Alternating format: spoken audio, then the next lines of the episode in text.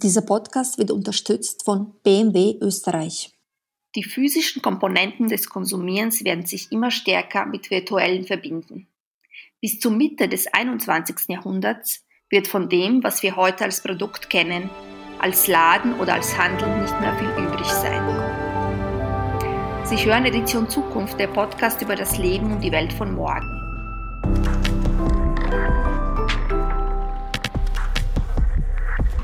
Mein Name ist Olivera Stajc und heute spreche ich mit Karin Frick vom Gottlieb Duttweiler Institut in Zürich. Willkommen bei Edition Zukunft, Frau Frick. Hallo, guten Tag.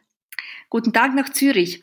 Ich habe Sie eingeladen, um mit mir über den Konsum und über die zukünftigen Trends zu reden. Das Zitat, das ich eingangs vorgelesen habe, stammt aus einem Bericht Ihres Instituts vom letzten Jahr der heißt das Ende des Konsums. Ist das eine reißerische These oder ist es tatsächlich so, dass wir 2050 keinen Laden mehr betreten werden müssen? Da beobachten wir Entwicklungen, die im Gang sind und ich glaube, wir können davon ausgehen, dass wir 2050 nicht mehr in einen Laden gehen werden, wie wir das heute kennen.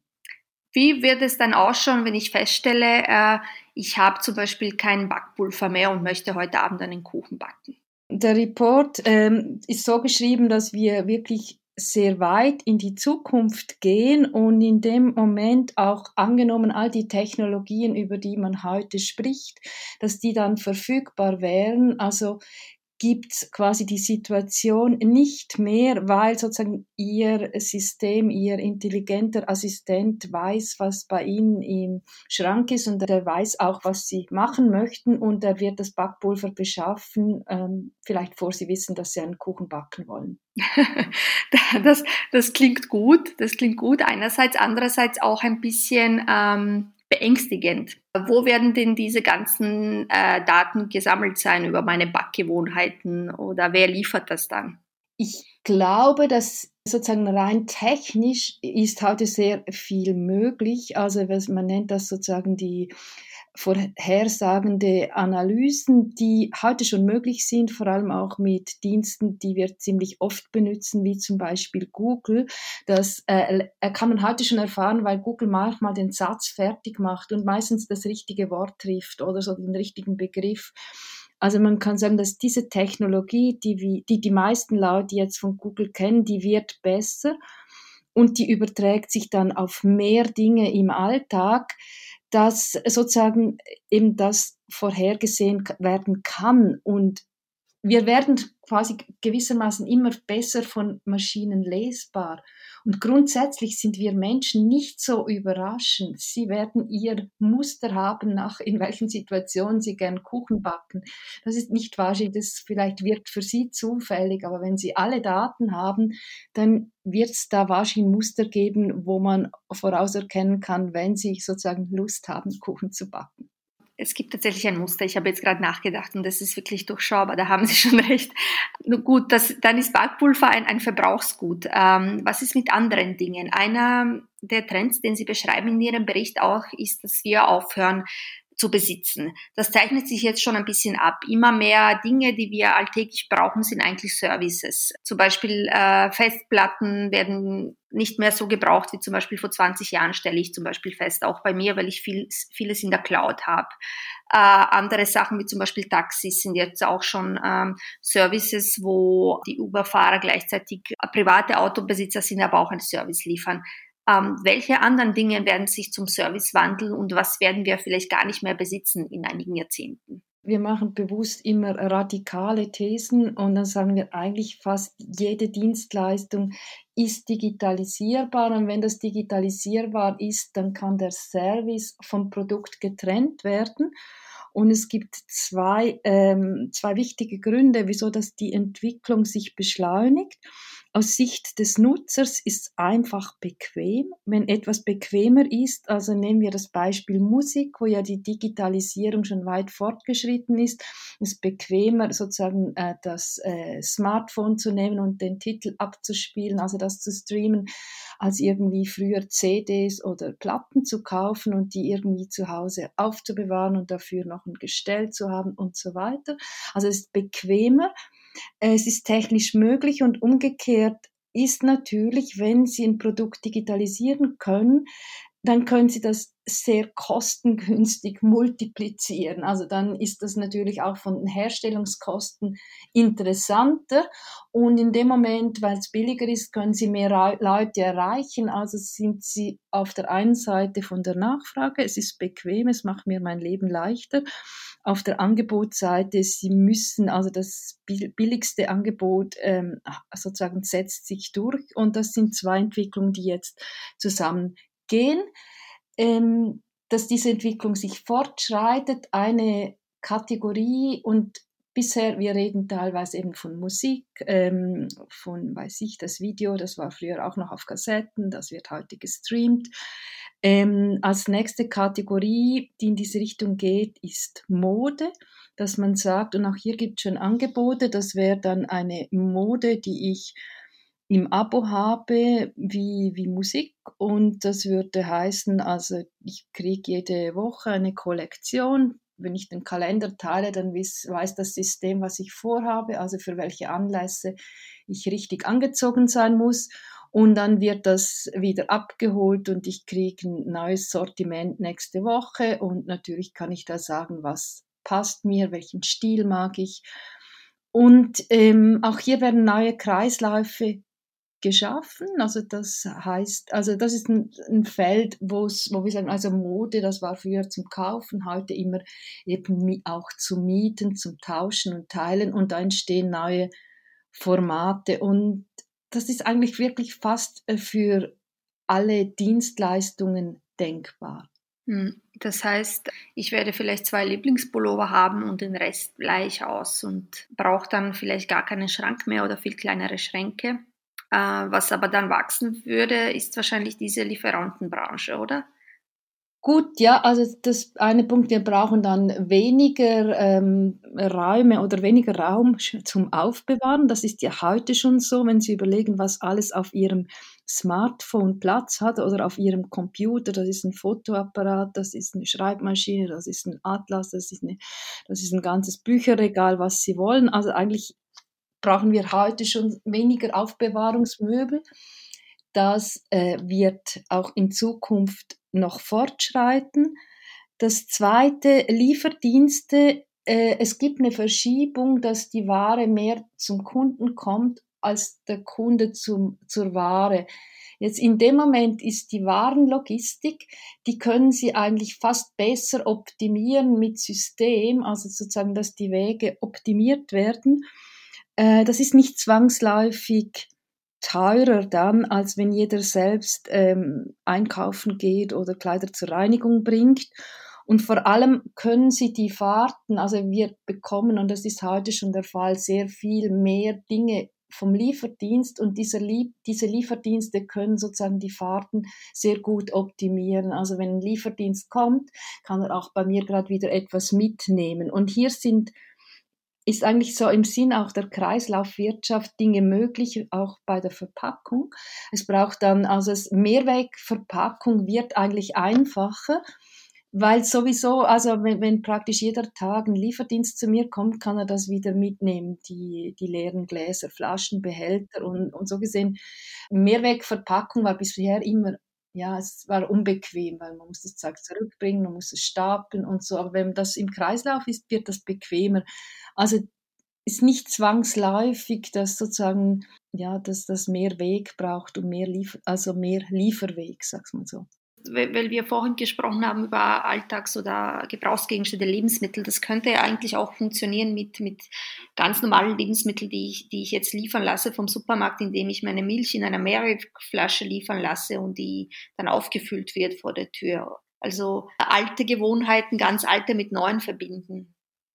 Absolut. Man nennt das auch das Hyperlokale, also wo Sie das Technische mit dem Lokalen verbinden. Also wenn Sie einen Warenkorb haben, dann können Sie sagen, ich möchte die Milch und die Eier vom lokalen Bauer und äh, sozusagen irgendein anderes Produkt kommt von einem anderen Lieferanten. Und in dem Moment, dass im Hintergrund die Logistik optimiert ist, kann Ihr Warenkorb gewissermaßen auch von verschiedenen Lieferanten zusammengestellt werden und dabei auch ganz einfach können jetzt zum Beispiel auch eine Chance für lokale Anbieter, ich sage jetzt gerade diese ja, Bauernhöfe, die direkt verkaufen, dann kann die Milch eben direkt vom Bauern kommen, aber es kommt mit ihrem Einkaufskorb, wo es eben auch Produkte, Bananen aus einem anderen, von einem anderen Anbieter dabei hat. Ja, äh, was ist eigentlich mit diesem sogenannten Einkaufserlebnis? Also unsere Identität als Konsument, äh, ein großer Baustein davon ist eben auch das als Freizeitvergnügen zu sehen. So war es zumindest die jetzt, letzten paar Jahrzehnte. Also wir sind irgendwo hingegangen, haben das mit einem Ausflug verbunden. Äh, für viele Familien ist, ist äh, ich möchte das jetzt nicht werten, aber ich möchte fast sagen, leider Gottes der einzige Wochenausflug, wenn sie zusammen an den Stadtrand fahren ins Einkaufszentrum. Was passiert eigentlich mit diesem Aspekt des Einkaufens in Zukunft? Der verschiebt sich, also im Moment sowieso im Zusammenhang mit Corona steht der Versorgungskonsum im Vordergrund. Es macht niemand Erlebniseinkauf, weil es einfach keinen Spaß macht, mit Maske vor Gesicht äh, Kleider auszuprobieren, man nicht weiß, und vielleicht muss man noch Handschuhe tragen und dann muss man warten und Abstand halten. Also in dem Moment ist, ist heute praktisch kein Einkaufserlebnis in dem Sinne, wie Sie das schildern, möglich. Aber es zeichnet sich auch schon ab und hier rede ich jetzt vor allem, man, wenn man von Trend redet, dann machen das ja nicht 100 Prozent der Menschen. Wenn man sieht, was machen Leute, die Mittel und Möglichkeiten haben, dann sind diese äh, Shopping-Erlebnisse, also wer ähm, findet einen Samstag, ein Wochenende im, im Shopping-Center wirklich spannend oder so. Also sind andere Dinge, andere Erlebnisse, die, ähm, ich denke, wenn es auch um Status geht, äh, wenn Sie jemand erzählen, ich war, ich sag mal so, also Erlebnisse hat ja auch mit Status zu tun. Ähm, wer beneidet Sie um, um einen Ausflug ins Shoppingcenter? Niemand vermutlich, oder? Ähm, und, und das ist ja der Erlebnismehrwert, weil es geht nicht, also jeder muss sich versorgen und äh, geht auch einkaufen und aber da gibt schon, also man merkt, sie müssen immer mehr investieren. Die Händler, und das sieht man gerade auch, die, die Luxuskategorien tun sich schwer. Also sie müssen mehr Inszenierungen machen, also den, den Laden zur Bühne machen, aber das müssen sie dauernd bespielen, damit sie diese Idee vom Einkaufserlebnis überhaupt noch aufrechterhalten können. Das wird dann auch ziemlich teuer, weil da müssen sie Top-Musiker, da müssen sie Stars einfliegen, da müssen sie, weiß ich, Champagner ausschenken, gratis, äh, Frühstück und so weiter, damit die Leute eigentlich noch das Gefühl haben, das Einkaufen ist ein Erlebnis. Dieses Erlebnis wird verschwinden. Es werden wahrscheinlich neue Freizeitvergnügen entstehen. Das wird wahrscheinlich ein weiteres Thema mal bei Edition Zukunft sein. Aber weil Sie Corona erwähnt haben und wir kommen nicht drum herum, das ist so der große Elefant im Raum. Und äh, egal, wann dieser Podcast dann später gehört wird, ist es klar, wir haben ihn aufgenommen in der Corona-Zeit sozusagen. Und etwas, was man jetzt beobachtet, auch als jetzt Alltagsbeobachtung, aber auch im Gespräch mit Experten, dass die Leute plötzlich merken, also der ganz normale Konsument merkt, dass er eigentlich viel weniger braucht. Jetzt, wo er nicht einkaufen gehen kann, merkt er, vielleicht braucht er viele Dinge nicht. Wir sitzen im Homeoffice, also brauche ich wahrscheinlich weniger äh, Bürogewand, also weniger Kleidung, die ich äh, draußen trage. Ich, ich brauche weniger, weniger Schuhe, ich brauche weniger, also ganz, ganz, ganz viele Dinge äh, fallen jetzt plötzlich weg. Werden wir in Zukunft überhaupt noch Dinge besitzen müssen, wollen? Also sie sagt, man kann sich das ausborgen, äh, jenes. Werden wir einfach aufhören, ähm, quasi Dinge unser eigen zu nennen? Bis es soweit ist, also bis wir null Besitz haben, das wird sicher noch lange gehen. Das gilt vielleicht auch äh, nicht, nicht für jeden, aber wir, wir gehen in diese Richtung. Und wie Sie bemerkt haben, also in dem Moment war die, äh, also der Höhepunkt der Corona-Krise war gewissermaßen ein auferzwungenes Konsumfasten. Wir hatten einfach keinen Zugang, wir konnten nicht in Läden, wir durften nicht raus. Ähm, und wie das beim Fasten meistens so ist, weil wir ja doch die Schweiz, aber auch Österreich sind wohlhabende Länder, da haben die Mehrheit der Menschen haben von allem genug. Und das ist dann vergleichbar mit dem Fasten, das ist zuerst ein bisschen schmerzhaft und unangenehm, vor allem auch wenn man das gar nicht freiwillig macht. Aber wenn sie dann ähm, so gewissermaßen sich mal umgestellt, also ihr Körper sich umgestellt hat, dann gibt es auf einmal ein gutes, leichtes Gefühl, oder? Dann fühlt man sich gut, man ist ein bisschen stolz auf sich auch, weil man das jetzt durchhält und äh, freut sich vielleicht über die, ja, wenn die Figur, also eine schlankere Figur und so weiter. Und, aber das gibt auch, es ist nicht nur die Figur, also es ist nicht nur die Eitelkeit, sondern es entsteht so ähm, auch dieses Wohlbefinden. Und dann überlegt man, ja, wenn man jetzt die Fastenzeit vorbei ist, kann man festmachen, aber die meisten Leute würden dann versuchen, ein bisschen diese Gewohnheit aufrecht zu erhalten und dieses, ich sag mal, dieses leichte Gefühl oder dieses gute Gefühl aus dem Fasten mitzunehmen in, in den äh, nächsten Alltag. Man wird in der Regel fast alle rückfällig und fängt wieder an, ähm, auch äh, Dinge zu essen oder zu viel zu essen und zu trinken. Aber ein bisschen diese Idee bleibt und wenn man sieht, okay, es gibt neue Angebote, neue Möglichkeiten, dass man sieht, ah, ich komme ganz gut, ohne zurecht oder die Frage ist, wechsle ich, wenn ich jetzt statt viele Schuhe kaufe ich mir gute Laufschuhe Sommerferien, oder? Und, und ich, ich gewinne Freude am, am Wandern oder am, am Laufen, Joggen. Dann, ja, dann sagen, okay, dann investiert man vielleicht dann in diese Wanderschuhe oder Joggingschuhe, die dann eine Kategorie teurer sein dürfen. Und aber es ist dann ein Teil nachher von dem Lauferlebnis oder von dem Erlebnis, auf den Berg zu steigen oder eine schöne Wanderung zu machen so gesehen äh, ist diese Verschiebung zum Erlebnis, die stattfindet, wo man teilweise doch, wo auch, weiß ich, Fahrradferien, also man braucht schon ein Fahrrad und man will auch irgendwo übernachten, aber das Erlebnis ist sozusagen dann, wenn man unterwegs ist, wenn man tretet, wenn man fährt, wenn man läuft. Das heißt, so ein bisschen die Verschiebung vom, vom, vom Produkt, von der Quantität zum Erlebnis und zur Qualität wenn ich das so ganz, ganz kurz zusammenfassen darf. Das würde ja bedeuten, dass sich ja sehr, sehr viel in der Wertschöpfungskette automatisch ändern wird und muss. Die Art und Weise, wie wir Dinge produzieren, es muss ja wohl nicht mehr billig sein, äh, weil wir produzieren nicht auf Quantität, wir borgen die Dinge her. Sie müssen eigentlich von großer Qualität sein, um sie immer wieder verwenden zu können. Um jetzt bei diesem Modebeispiel zu bleiben, das mir sehr anschaulich vorkam, ähm, muss sich unsere ganze Wertschöpfungskette, die Art und Weise, wie wir produzieren und handeln, ändern? Wird sie sich ändern? Ähm, sie wird sich ändern. Sie wird sich ändern, weil natürlich haben sie auch neue Produktionstechnologien, ein, äh, viele Dinge und das ist ein Merkmal ja, der Industrialisierung. Es waren viele Dinge, können ja mit Technik günstiger gemacht werden, auch wenn wir Roboter einsetzen können, immer mehr zum Produzieren dann ist das einmal die Menge, aber wenn die Menge zum Problem wird und wir gar nicht nochmal 100 Schuhe haben wollen, die einfach billig sind, sondern es geht, sondern eben die Erlebnisse in, in einem anderen Aspekt suchen, dann wird das eine Verschiebung geben.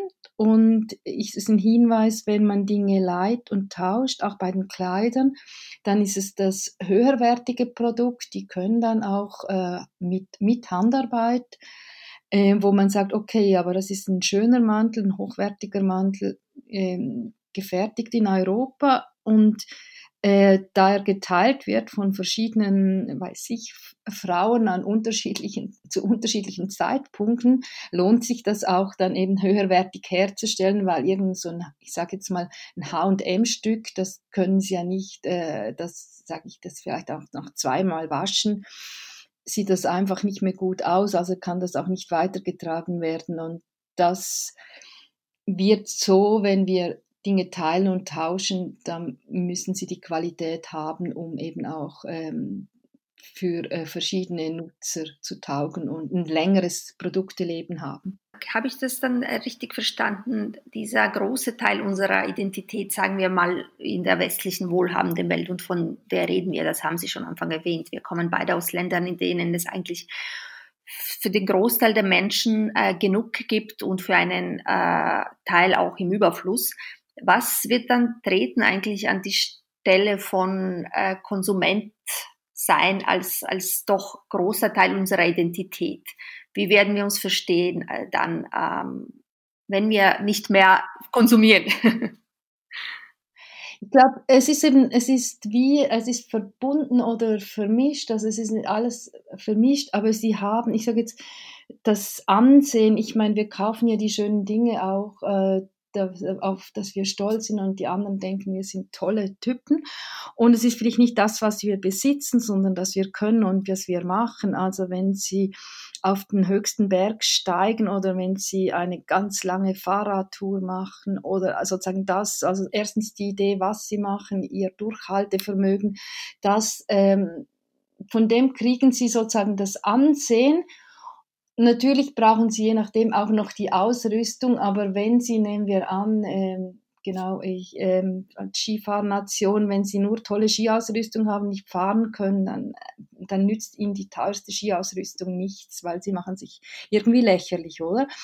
Und natürlich mögen sie auch, wenn sie aber die steilsten Hänge mit wunderbaren Schwüngen herunterfahren können, äh, dann ist auch egal, ob, jetzt, ob sie nicht die Top-Marke als Skijacke haben. Sie, äh, wir haben jetzt äh, die ganze Zeit von der Konsumentenseite geredet. Ich glaube, Ihr Institut berät ja auch äh, den Handel, wie ich das, wenn ich das richtig verstanden habe, oder, oder Ihre Studien richten sich auch daran.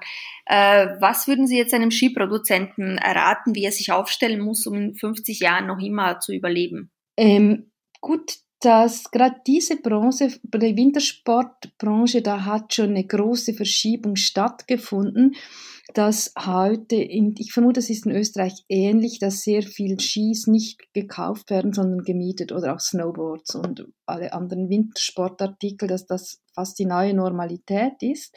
Also ich glaube, so mindestens die Händler, Sporthändler haben im gewissen, gerade im Alpenraum, die haben sich da schon umgestellt, längerfristig und das ist im Kontext dieser äh, neuen Erlebniswelt ist ganz wichtig, äh, die, die Bedürfnisse, die Wünsche, die Sehnsucht der Menschen zu kennen, ihre Stimmung.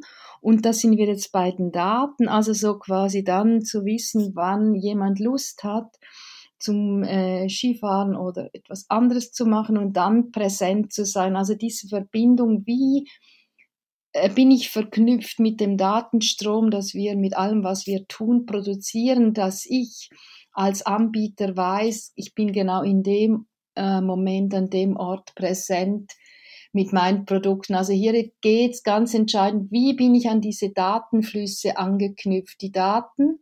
Und ich denke wirklich, heute ist sicher ähm, Google führend, was ähm, ein System, das wahrscheinlich weiß, was, was wir denken, wie wir denken und was wir morgen wollen. Und, und das wird weitergehen. Und hier müsste man angeknüpft sein an dieses Wissen, also so quasi dort präsent zu sein oder das Angebot, wo, wo, wo sozusagen der Wunsch entsteht im Kopf und sozusagen der Wunsch entsteht nicht mehr, also der entsteht vorher, nicht dann, dann wenn wir vor dem Schaufenster stehen und irgendein schönes Produkt sehen. Ja, äh, könnten Sie mit mir so ein bisschen in die Zukunft weiterdenken, äh, weil äh, das auch sehr oft Thema ist, äh, bei unserem Podcast, wie, wie unsere nähere Umgebung, wie die Städte äh, ausschauen werden, wie unsere Wohn Wohnungen ausschauen werden. Wie, was tritt eigentlich an der Stelle diese unglaublich vielen Geschäftsflächen und, und Läden und so weiter, die wir jetzt in Städten haben, wenn wir sie eben tatsächlich nicht mehr brauchen und gebrauchen werden in Zukunft? Wie bauen wir unsere Städte, wenn wir nur noch mehr drin wohnen? Das ist äh, eine große Frage, eine große Frage, wo es noch wenig Antworten ist. Es gibt, wie Sie sagen, es ist äh, relativ klar, dass wir in Zukunft weniger Ladenfläche brauchen. Ich meine, ganz zentrale Lagen in, äh, in, in der Großstadt, da wird es weiterhin so gewisse Schauläden geben, wo man halt ähm, sozusagen die Dinge ausstellt. Das ist mehr Vernissage, mehr Museum als Shops, wie wir kennen, aber in allen anderen Orten wird sozusagen, werden diese Läden verschwinden. Die Frage ist, was soll auf dieser Fläche passieren, weil ähm, was äh, wir brauchen nicht, also geredet wird oft über Gesundheits- oder Wellnessdienstleistungen, aber es braucht Also nicht in all den leeren Flächen können irgendwie Nagelstudios oder ähm, Massagesalons entstehen. Also das ist auch kein, ist auch ein marschentiefes Geschäft. Das ist auch nicht so interessant, um das zu vermieten. Also die Frage